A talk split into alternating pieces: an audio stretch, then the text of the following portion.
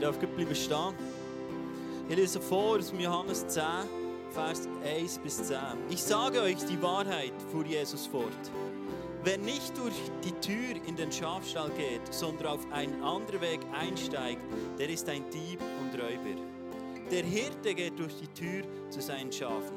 Ich öffnete, ich öffne der Wächter die Tür und die Schafe hören auf seine Stimme. Der Hirte ruft jedes Mal seinen Namen und führt sie aus dem Stall. Wenn er alle seine Schafe ins Freien gebracht hat, geht er vor ihnen her und die Schafe folgen ihm, weil sie seine Stimme kennen. In einem Fremden würden sie niemals folgen. Ihm laufen sie davon, weil sie seine Stimme nicht kennen. Die Leute, die Jesus, denen Jesus dieses Gleichnis erzählte, verstanden nicht, was er damit meinte. Deshalb erklärte er, er ihnen, ich sage euch die Wahrheit, ich selbst bin die Tür, die zu den Schafen führt. Alle, die sich vor mir als eurem Hirte ausgaben, waren Diebe und Räuber, aber die Schafe haben nicht auf sie gehört. Ich alleine bin die Tür. Wer durch mich zu meiner Herde kommt, der wird gerettet werden. Er kann durch die Tür ein- und ausgehen und er wird saftig grüne Weiden finden. Der Dieb kommt, um zu stehlen, zu schlachten und zu vernichten. Ich aber bringe Leben und diesen Überfluss. Ja, Jesus, ich danke dir für die Bibelstelle, ich danke dir für die Worte, die du vor über 2000 Jahren auf dieser Welt hier gesagt hast, die du zu uns gesagt hast. Und Jesus, ich danke dir, dass du am Schluss von dieser Passage sagst, dass du Leben im Überfluss bringst. Und ich will sehen, Jesus, dass du heute Morgen Leben im Überfluss bringst, dass du Leben in unser Leben hineinbringst, dass du dort, wo wir, wo wir äh, verstritten sind, da Versöhnung passieren, dass heute Morgen dort, wo Unversöhntheit ist, da Versöhnung ausgesprochen worden werden. Ich danke dir, dass du heute dort, wo, wo Leute müde sind, dass du ihnen neue Kraft gibst. Ich bitte dich darum, dass dort, wo, wo Leben ist gewichen aufgrund von Krankheit oder von Schmerz, ein neues, neues Leben hineinkommt, weil du uns das versprichst. Und Jesus, ich danke dir, dass du heute Morgen unter uns bist. Und Heilige Geist, ich lade dich ein, dass du heute Morgen zu jedem Einzelnen redest. Und ich frage dich heute Morgen, bist du bereit, dein Herz aufzutun? Bist du bereit, heute Morgen dein Herz aufzutun, weil Jesus zu dir reden will? Ich sage jetzt mit mir zusammen einfach. Amen. Ihr dürft gerne Platz nehmen. Lass uns der Band einen Applaus geben. Merci vielmals, Band. So kraftvoll, Sonntag für Sonntag zu worshipen. Und ist schon mal jemandem aufgefallen, dass wir schon lange nicht Video-Worship haben? Gibt es jemandem, wo das aufgefallen ist? So, by the way, okay, es hat paar, cool.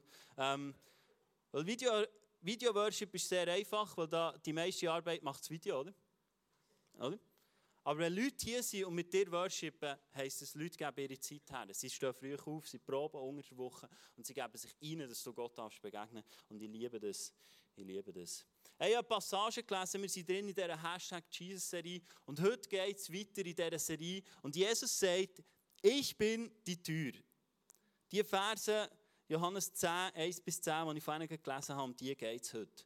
Und wir haben heute besonders den Vers anschauen, Vers 9. Vers 10, 10, Johannes 10, 10, das ist ja bekannt, glaube den meisten, vielen, einigen vielleicht eventuell, wo das Leben im Überfluss kommt. Und das zitieren wir so gerne. Der Dieb kommt und äh, er will rauben, aber Gott kommt zum Überfluss geben. Und heute wollen wir den Vers vor wollen wir anschauen. Und ich lese auch noch eins mit euch. Ich allein bin die Tür. Wer durch mich zu meiner Herde kommt, der wird gerettet werden. Er kann durch diese Tür ein- und ausgehen und er wird saftig grüne Weiden finden. Ich habe mir im Vorfeld zu dieser Message Gedanken gemacht über diesen Vers. Wenn man überlegt, soll ich eine Tür auf die Bühne nehmen, weil dann muss ja fast, wie Jesus sagt, ich bin Türen, musst fast eine Tür da haben. Und ich habe im Vorfeld gemerkt, nein, das ist nicht das, was ich will. Ich möchte mit dir so vier Punkte, vier Sachen aus diesem Vers mit dir anschauen. Und ich hoffe, dass du etwas mitnimmst und dass du etwas kannst verinnerlichen an diesem heutigen Morgen. Der erste Teil ist, ich allein bin die Türe. Schau, Ostern ist ein grandioses Fest.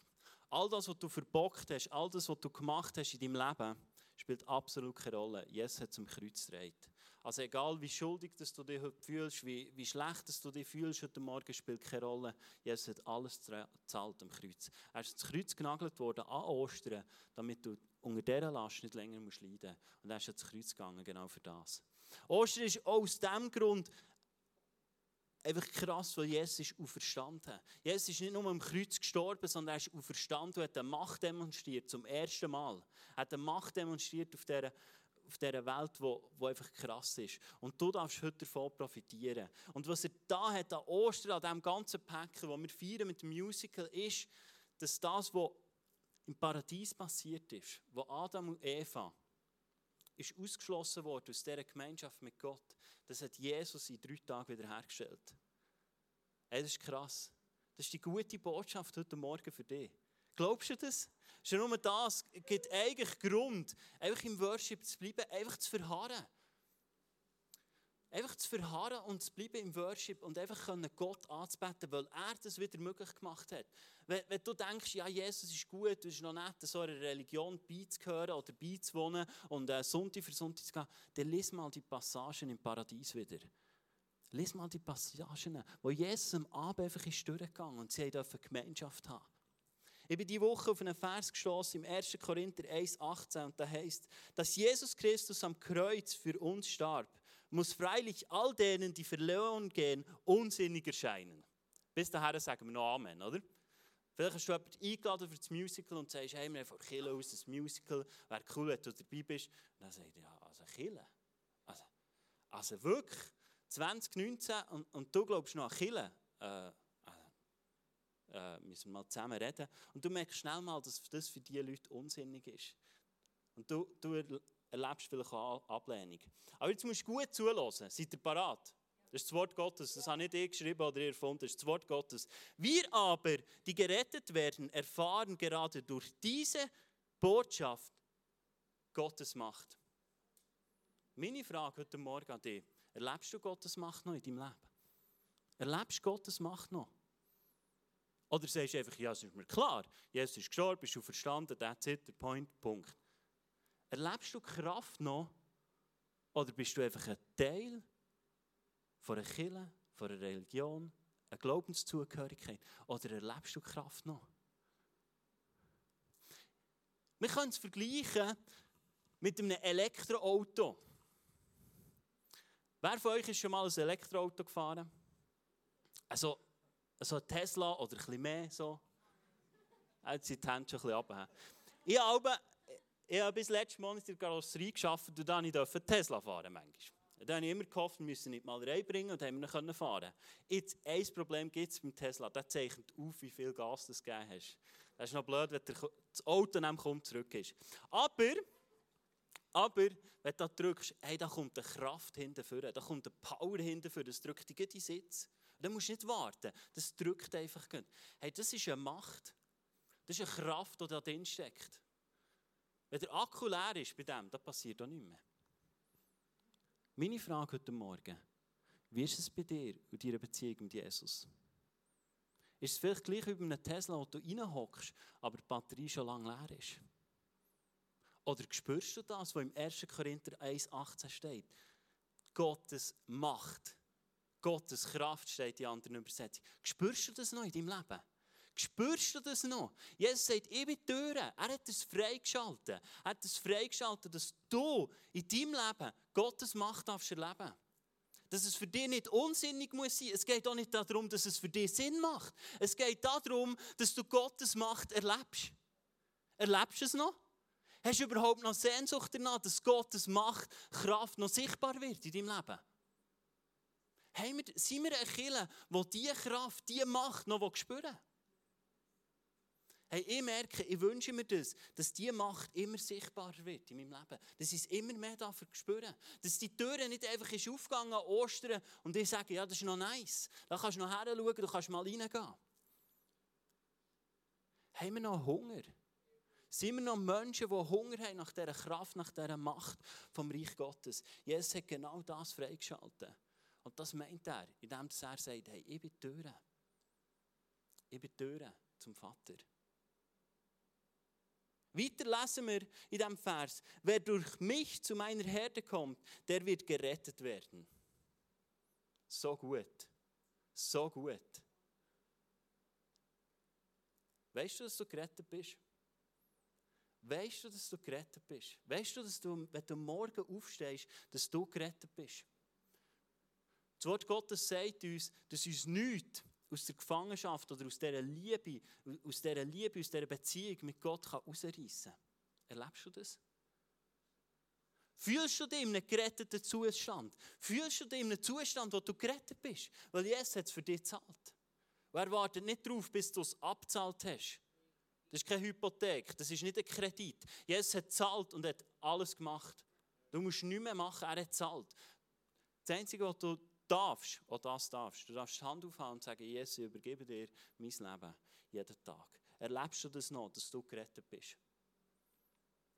Ich bin im Vorfeld auf die Predigt auf ein Bild gestoßen, wo mir das erste Mal bewusst wurde, was heisst, dass Jesus sagt, ich bin die Tür. Unter anderem, dass er den Weg zum Vater wieder geebnet hat, dass er den Weg freigeschaltet hat. Ich habe hier ein Bild mitgebracht, wo Jesus darauf eingeht. Das ist so ähm, ein Schafstall. In einem Schafstall haben wir ja das Gefühl, das hat das Dach so, äh, so Häuser wie der Michael baut, oder? Schön, kannst rein, hast Tür, kannst fließen, so. Aber das ist nicht das Bild, das sie dann hatten. Das Bild, das sie hatten von einem Schafstall, war das hier. Die Herde war den ganzen Tag unterwegs, die waren irgendwo in Prärie raus und dann haben sie mit Steinen haben sie so einen Stall gebaut. Und sie haben auch nicht noch Türen mitgeschleppt. Türrahmen, Türen, Schloss, so. sondern du kannst das nächste Bild bringen. Der Hirt ist in die Lücke hineingehockt. Der Hirt ist in die Lücke hineingehockt.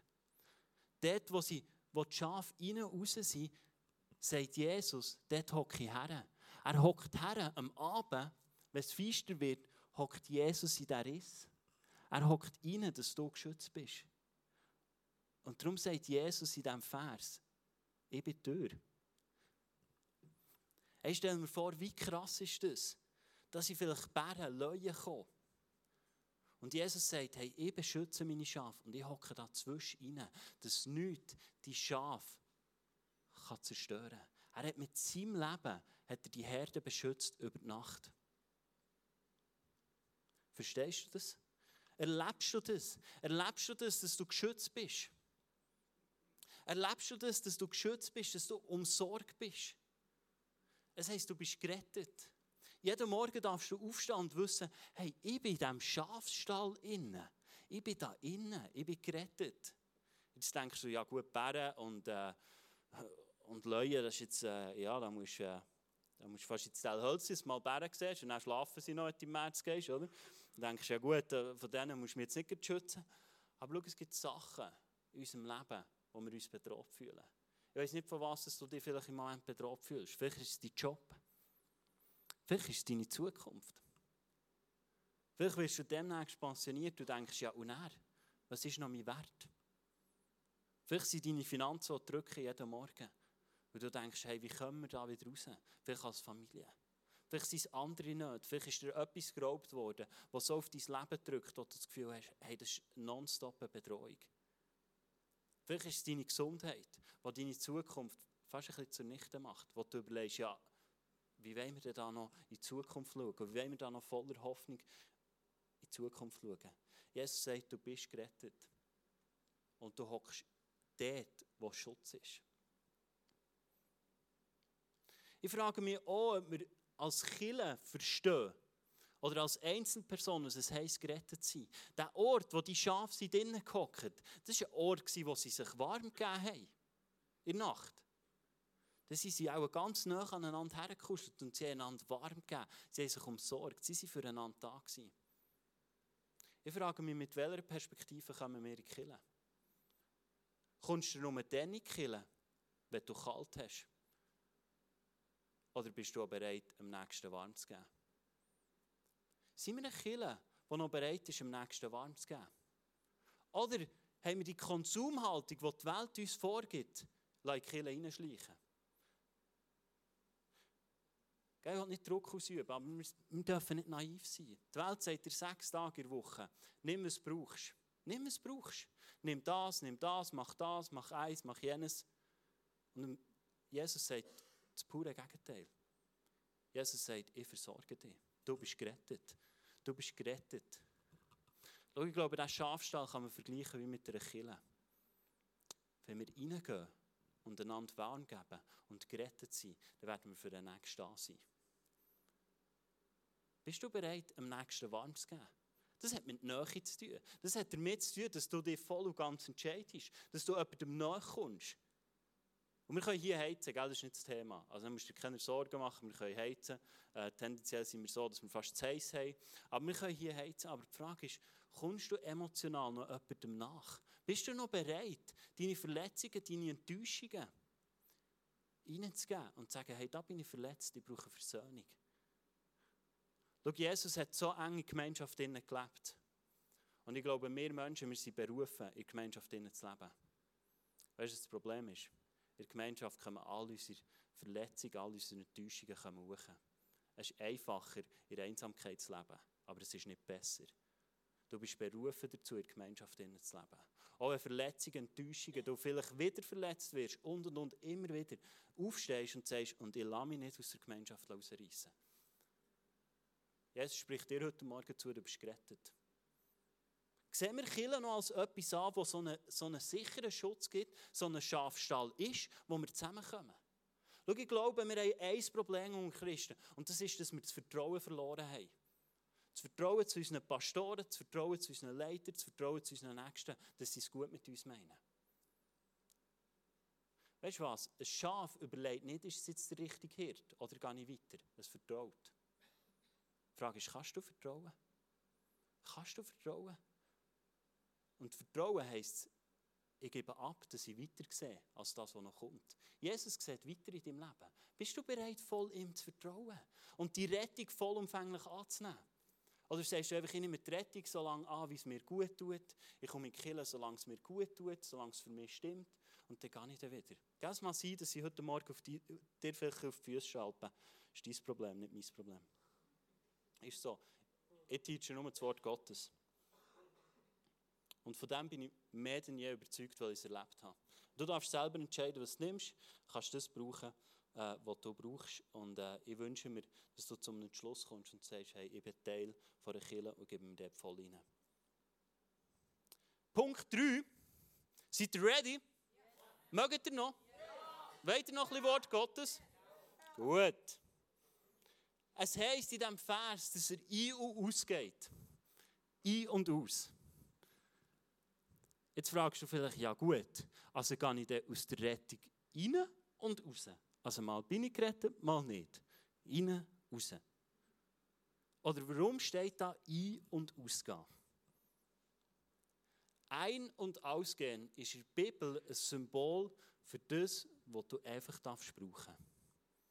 Wie sieht es bei dir daheim aus?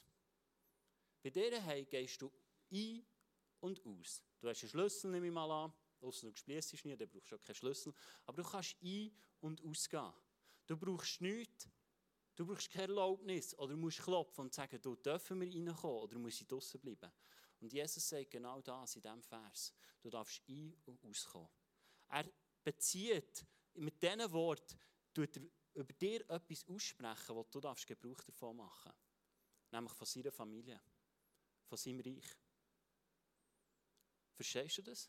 Jesus sagt dir, du darfst ein- und ausgehen bei mir. Hast du ein Gottesbild, wo du sagst, da will ich ein- und ausgehen? Oder hast du ein Gottesbild, das heisst, ah, tendenziell eher rausgehen als reingehen? Meine Frage ist es heute Morgen. Ich stelle mir die auch immer wieder. Was habe ich für ein Gottesbild? Bin ich, sage ich, ja, ich will ein- und ausgehen. Nehme ich Jesus als meine Familie, als meine Identität an? Nimm ich das an. Sage Jesus, ich will vollumfänglich, ich glaube, dass das, was du mir gibst, das Beste ist, was ich je haben kann.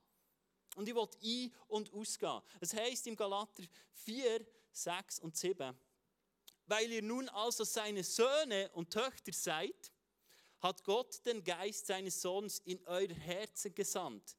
Den Geist, der in uns betet und aber Vater ruft. Daran zeigt sich, dass du kein Sklave mehr bist, sondern ein Sohn. Wenn du aber ein Sohn bist, bist du auch ein Erbe Gottes. Selbst hat Erbe. Gott selbst hat dich dazu bestimmt. Erlebst du das? Erlebst du das, dass du ein Sohn bist? Und alle Frauen unter uns denken jetzt, ja, ich bin sicher kein Sohn. Der Punkt ist, der erstgeborene Sohn hat all das bekommen. Darum musst du ein Sohn sein im Reich von Gott. Weil du all das bekommst, was Jesus, was Jesus hat. All das. All das, was Gott für dich parat hat, kommst du über, weil du ein Sohn bist, weil du der erstgeborene Sohn bist. Gott will dir all das anvertrauen. Verstehen wir das überhaupt noch? Ich frage mich manchmal, wie ich unterwegs bin, denke ich, wie stelle ich mir eigentlich, wie stelle ich mir eigentlich das Paradies vor? Weil manchmal strebe ich gar nicht so danach. Oder manchmal habe ich Hürden, die mich hindern, Leute ans Musical einzuladen. Und ich denke, wenn ich würde verstehen was es heisst, dass ich ein Sohn bin vom allmächtigen Gott, ein Sohn bin von dem, der alles da hat, von dem, der alles bereit hat für dich, dann müssten wir doch mit allem darauf zulaufen. Mit allem. Wir müssen alles hinter uns lassen. All das. Unsere Osterferien, was auch immer hinter uns lassen, dass wir Leute können zu diesem Jesus führen können. Ich wünsche mir, dass wir eine Kirche sind, die erneut in einen Aufbruch kommt und sagt, hey und ja, ich gebe mein Leben her. Wie Anais vorhin gesagt hat, Matthäus 6, 33. Wir trachten zuerst nach seinem Reich und dann wird uns alles andere beifallen. Und ich glaube, weil wir ein Misstrauen haben, erleben wir es nicht mehr. Ich glaube, Gott hat sich nicht verändert. Gott hat sich nicht verändert. Ich akzeptiere nicht, dass wir sehen, dass ich, oder irgendwie proklamieren und sagen, ja, Gott ist halt nicht mehr der gleich. Früher hat er schon noch Wunder da. Oder für einfach zusammenreimen, wenn Gott sagt, Jesus sagt, wir werden mehr Wunder tun als er, dass wir es zusammenzählen über 2000 Jahre und sagen, ja, das haben wir halt erreicht. Das ist nicht die Wahrheit. Ich glaube nicht, dass das die Wahrheit ist und dass das das ist, was das Wort Gottes aussagt. Das Wort Gottes sagt etwas anderes aus. Er hat Grosses vor für dich. Er hat Grosses vor. Er wünscht sich, er sehnt sich danach, dass du seine Macht, seine Kraft wieder darfst erleben darfst. Die Frage ist, wo haben wir unsere Herzen positioniert? Sind wir bereit, unsere Herzen dort zu positionieren? Mit einem Preis. Wir sagen, ja, ich vertraue dir nicht, aber wir gehen es an, in einer Beziehung. Jesus sagt, ich bin der Weg. Er sagt nicht, ich bin die Parkbank, du kannst herhocken und dann that's it. Er sagt, ich bin der Weg. Und das hat manchmal damit zu tun, dass wir Sachen hinter uns lassen. Wir lesen weiter in diesem Vers. Saftig grüne Weiden finden. Der Hirt führt dich auf saftig grüne Wiesen. Wo bist du im Moment? Bist du im Moment in der Wüste und denkst, gibt es die grünen Wiesen überhaupt noch? Gibt es die überhaupt noch im entferntesten irgendwo? Gibt es die überhaupt noch? In diesem Vers verheißt uns Jesus, dass er dich und wird auf saftig grüne Wiesen führen wird. Aber weißt du was? Es ist vielleicht nicht mit der Kredit, den du heute bekommst, den du heute abholen kannst. Und irgendwann bis zur Beerdigung abzahlen. Vielleicht musst du ein bisschen warten. Vielleicht musst du ein bisschen warten. Zwei, drei Wochen. Vielleicht zwei, drei Monate. Vielleicht zwei, drei Jahre. Aber sind wir noch Menschen, die an dem festhalten können? Sind wir noch Menschen, die an dem festhalten können? Hey, durch diese Season, die Dana und ich durch sind, mit Rahmen als Familie, wir hätten es nicht geschafft ohne Kille. Wir hätten es nicht geschafft ohne Kille. Kille hat uns geholfen, zu haben, daran festzuhalten. Leute, die für uns gebetet haben, im Hintergrund, im Vordergrund, mit uns, Sonntag für Sonntag, die uns durchgetragen haben. Dass wir an diesen grünen, saftigen Wissen festhalten können. Dass wir sagen mal, und das Wort Gottes verheißt uns, dass wir grüne, saftige Wissen sehen wollen. Wo hast du es überhaupt gesehen? Oder ist das Gärtchen, das du dir gebaut hast, genug für dich? Wo hast du es überhaupt gesehen? Ich glaube, die Fülle von Gott ist grösser als alles, was du dir je aufbauen kannst in deinem Leben. Im Vers 10 heißt, der Dieb kommt, um zu stehlen, zu schlachten und zu vernichten. Ich aber bringe Leben und dies im Überfluss. Glauben wir das noch? Glauben wir das noch? Hast du noch Glauben? Dass dort, wo Beziehungen vielleicht kaputt sind, dass plötzlich wieder Leben im Überfluss kommt, in Beziehung hinein. Dass dort, wo du dich limitiert fühlst, dort, wo du Enttäuschung erlebt hast, dort, wo du Verletzungen erlebt hast, dass dort plötzlich Leben zurückkommt. Glaubst du es noch? Oder haben wir es uns bequem gemacht und sagen, es ist gut, ich habe mich damit abgefunden, ich habe mich arrangiert, ich kann das Leben so. So, so könnte ich mir es vorstellen, bis zu meinem Tod her zu leben. Oder nimmst du den Glauben und sagst, hey, nein, ich glaube, es, ist, es gibt mehr. Ich glaube, es gibt mehr. Ich möchte einen Wesenszug von Gott zeigen, wo, mir in letzter Zeit äh, darüber gestanden Es steht im 2. Samuel 7, Vers 11. Und es steht, es geht dort darum, der David hockt in seinem Palast und es geht ihm gut. Er führt keine Kriege, es könnte sein, es ist ihm sogar vielleicht ein bisschen langweilig. Und plötzlich merkt er, hey, Gott wohnt immer noch in einem Zelt. Gott wohnt immer noch in einem Zelt. Und der David sagt, hey, ich will auch einen Palast bauen. Ich will auch ein Haus bauen. Für mich Gott. Ich will ein Haus bauen. Der Prophet kommt zu ihm und sagt, hey, mach, was du willst, Gott wird dich segnen. Und der David fängt an zu planen. Und Gott sagt zum David, wie ein Prophet sagt er folgendes, das lesen wir im 2. Samuel 7, Vers 11. Ich, der Herr, sage dir, nicht du sollst mir ein Haus bauen, sondern ich werde dir ein Haus bauen. Jesus sagt dir das heute Morgen, Gott spricht dir das heute Morgen zu. Er sagt nicht, du sollst mir ein Haus bauen, sondern ich werde dir ein Haus bauen. Und Gott fängt an aufzählen, was er mit dem David seiner Familie vorhat was er mit seinen Nachkommen vorhat. Er sagt, hey, wenn du gestorben bist, ich werde viel mehr, ich werde deine Kinder segnen, ich werde deine Familie, deine Nachkommen, werde ich alle segnen. Willst du das? Willst du, dass deine Kinder gesegnet sind? Willst du, dass deine Kinder in etwas im Innen dürfen laufen, wo sie mehr denn je nötig haben? Nicht ein gutes Haus, sondern eine Ewigkeitsperspektive, eine göttliche Perspektive. Das ist ein Wesenszug von Gott. Gott ändert sich nicht. Oder hast du das Gefühl, Gott hat sich geändert? Bei dir ist Gott etwas anders. Glaubst du das? Oder glaubst du, ja, der Vers, das, was Gott dem David zugesprochen hat, das zählt auch über dein Leben. Dass Gott sagt, ich werde dir ein Haus bauen. Ich werde dir eine Perspektive bauen. Glauben wir das noch? Ich glaube, es hat genau mit dem zu tun, mit diesen saftig grünen Wissen. Ich glaube, manchmal sind wir ein bisschen ungeduldig. Wir mögen nicht mehr warten. Aber wenn wir die Bibel lesen, ist klar, was er will. Es ist klar, was er will.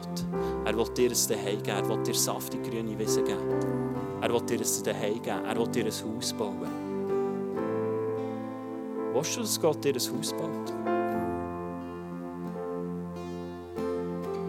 Willst du, dass Gott dir ein Haus baut? Oder hast du das Gefühl, er ist ein schlechter Baumeister in deinem Leben? Was ist das, was du siehst?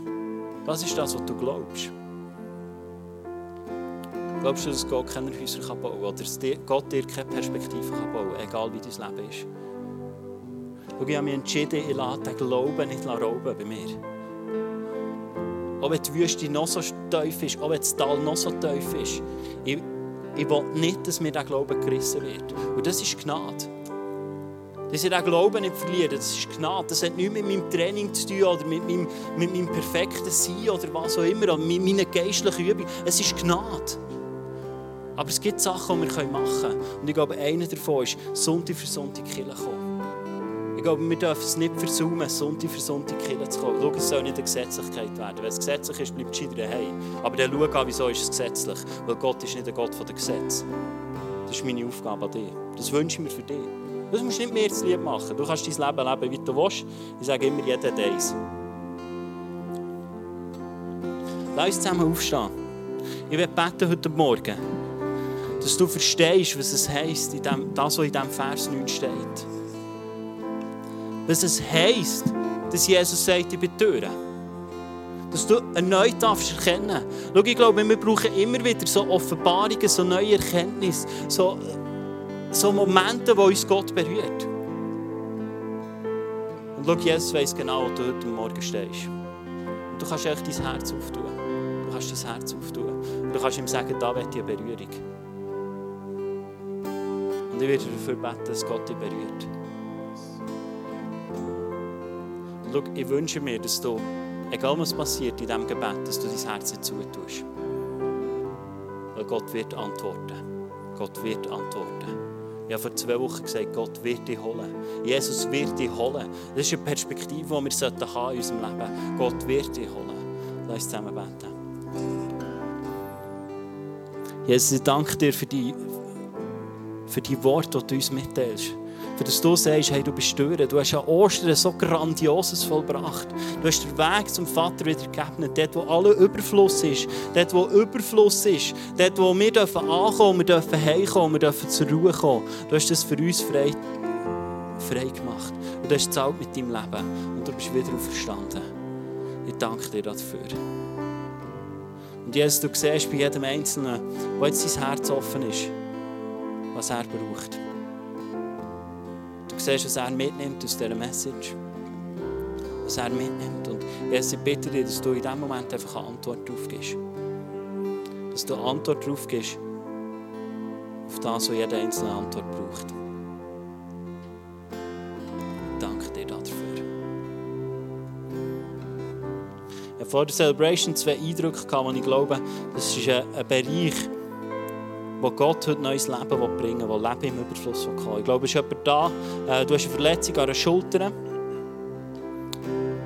Und ich hatte den Eindruck, dass dir die Verletzung hindert, dass Gott dir erneut Hand nehmen kann. Ich glaube, Gott wird heute die Schultern heilen. Und er vor allem heilen, dass du heute wieder kannst vertrauen dass wenn er dir Hand nimmt, dass du an der richtigen Hand bist. Ich habe jemand anderes gesehen, du hast, äh, dein Fuß ist, ist verletzt, dein Fußgelenk ist verletzt und ich glaube, Jesus will das heute heilen. Er will das heute heilen und mit dieser Heilung will er freisetzen, dass du neue Schritte für ihn kannst tun. Dass du neue Schritte kannst für ihn tun. Und du bist berufen dazu, Schritte für ihn zu tun und Schritte auf das Wasser rauszumachen. Du bist berufen dazu. Ich werde jetzt dahinter sein. Und würde mir Zeit nehmen, für dich zu beten, wenn einer von diesen Eindrücken für dich zustimmt oder wenn du sonst ein Anliegen hast, wenn du sonst einen Wunsch hast, dann komm hinterher. Und schau, es gibt keinen Grund, dass du nicht hinterher kommst. Und darum brauchst du auch nicht den Grund, dass du hinterher kommst. Weil es gibt keinen Grund, dass du nicht hinterher kommst. Darum wünsche ich mir, dass wir auch in der Celebration eine Sehnsucht nach dem, nach dem zeigen. Weil es sind Leute da, die für dich beten wollen. Und schau, so wollen dir Schafe auch warm geben. Das ist eine Art, wie wir es als Kirche leben, einander warm zu geben, indem wir beten für dich. Und schau, der Tag ist noch lang. Egal wie lange die Celebration ist, wir haben noch länger Zeit füreinander zu beten. Und darum komm hinterher, lass für dich beten und lass uns sehen, was Gott in unserer Mitte tut.